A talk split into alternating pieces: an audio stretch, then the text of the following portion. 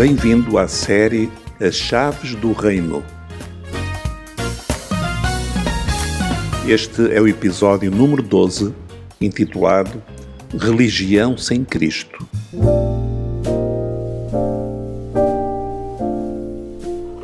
O tema sobre que estamos agora a refletir tem a forma de uma pergunta: Como entrar no reino de Deus?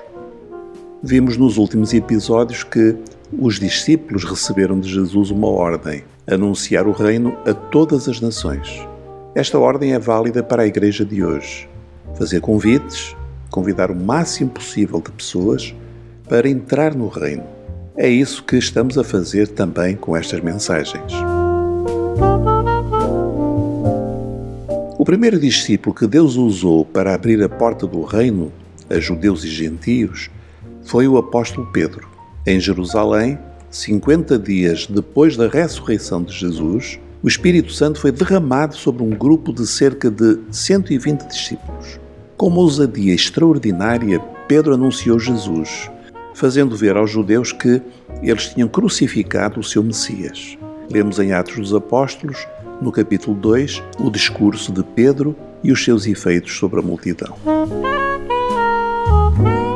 Para entendermos o que se passa temos de saber que Pedro falou em Jerusalém, dirigindo-se a uma multidão que o escutava. Tudo aconteceu no dia de Pentecostes, durante uma festa judaica que habitualmente reunia milhares de pessoas na Cidade Santa. Neste discurso, Pedro falou sobre Jesus e acusou os judeus da responsabilidade da morte de Jesus. O discurso de Pedro terminou com as seguintes palavras, no capítulo 2, 36. Citação: Portanto, que todo o povo de Israel fique bem ciente que a esse mesmo Jesus que vocês crucificaram, Deus o fez Senhor e Messias. Fim de citação. Repara que era uma declaração extremamente forte.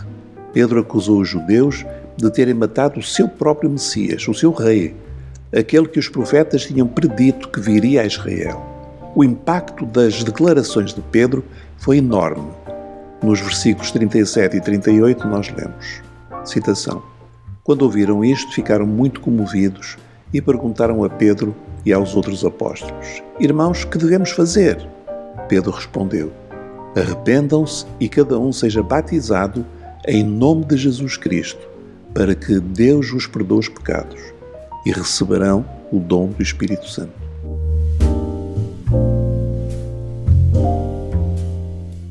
Arrependam-se. Este é o primeiro passo. Observa que aqueles homens eram judeus, tinham a vantagem de pertencer a uma nação que Deus tinha separado desde Abraão para implantar o seu reino. Eram homens profundamente religiosos, acreditavam nas Escrituras e estavam reunidos para um evento religioso em Jerusalém naquela ocasião.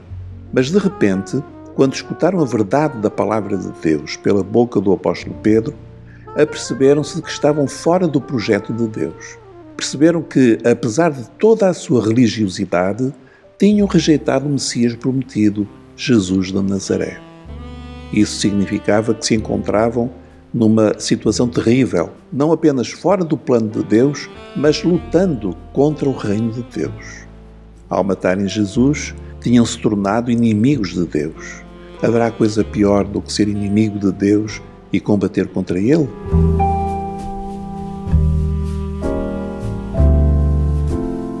Este é o drama de muitas pessoas nos nossos dias. São pessoas boas e até religiosas, mas o problema é que rejeitam Jesus. Como? Negando quem ele é. De que modo? Pelo menos negando de três formas. Primeiro, muitas pessoas gostam de Jesus, mas consideram-no apenas um homem bom, um mártir, um revolucionário ou um mestre incomparável. Um homem excepcional, mas apenas um homem. Essa é uma forma de negar a Jesus, porque ele é mais, mas muito mais do que um homem. Ele é o Filho de Deus que se fez homem. Escuta o que escreveu João na sua primeira carta, capítulo 5, 20. Citação. E sabemos que já o Filho de Deus é vindo e nos deu entendimento para que conheçamos ao verdadeiro. E no que é verdadeiro estamos, isto é, em seu Filho Jesus Cristo. Este é o verdadeiro Deus e a vida eterna. Fim de citação. E para ti, quem é Jesus? Apenas um homem ou o Filho de Deus?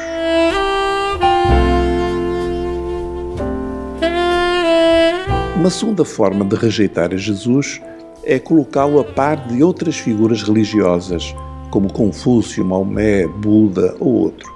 Essa é outra forma de negar quem Jesus é, porque ele mesmo disse o seguinte em João 14,6, citação: Eu sou o caminho, a verdade e a vida.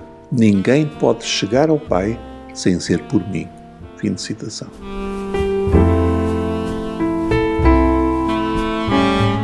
Parecida com esta, ainda há uma terceira forma de rejeitar a Jesus, que é crer nele, mas crer também noutros salvadores. Por exemplo, muitas pessoas creem em Jesus, mas rezam a Maria e aos santos.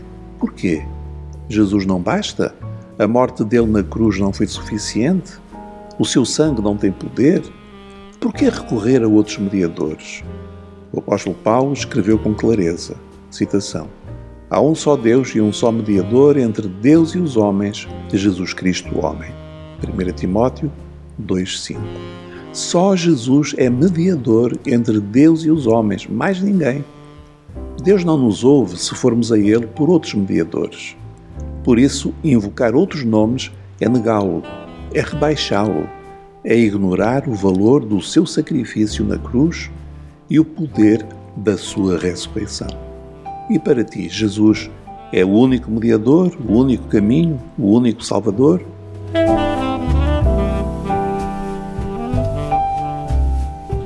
Terminamos hoje aqui. De que falamos? Basicamente que não basta ser religioso para automaticamente agradar a Deus. É preciso crer e seguir a Jesus e só a Ele. Os judeus eram muito religiosos mas rejeitaram Messias e acabaram por matar Jesus.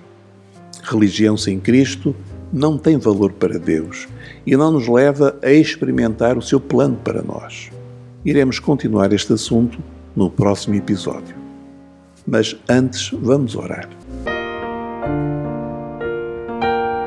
Ó oh Deus meu Pai, eu creio que Jesus é o teu Filho. Creio que ele se fez homem para morrer por mim e creio que Ele é o único Salvador que posso ter. Por isso, eu te agradeço por Jesus. Amém.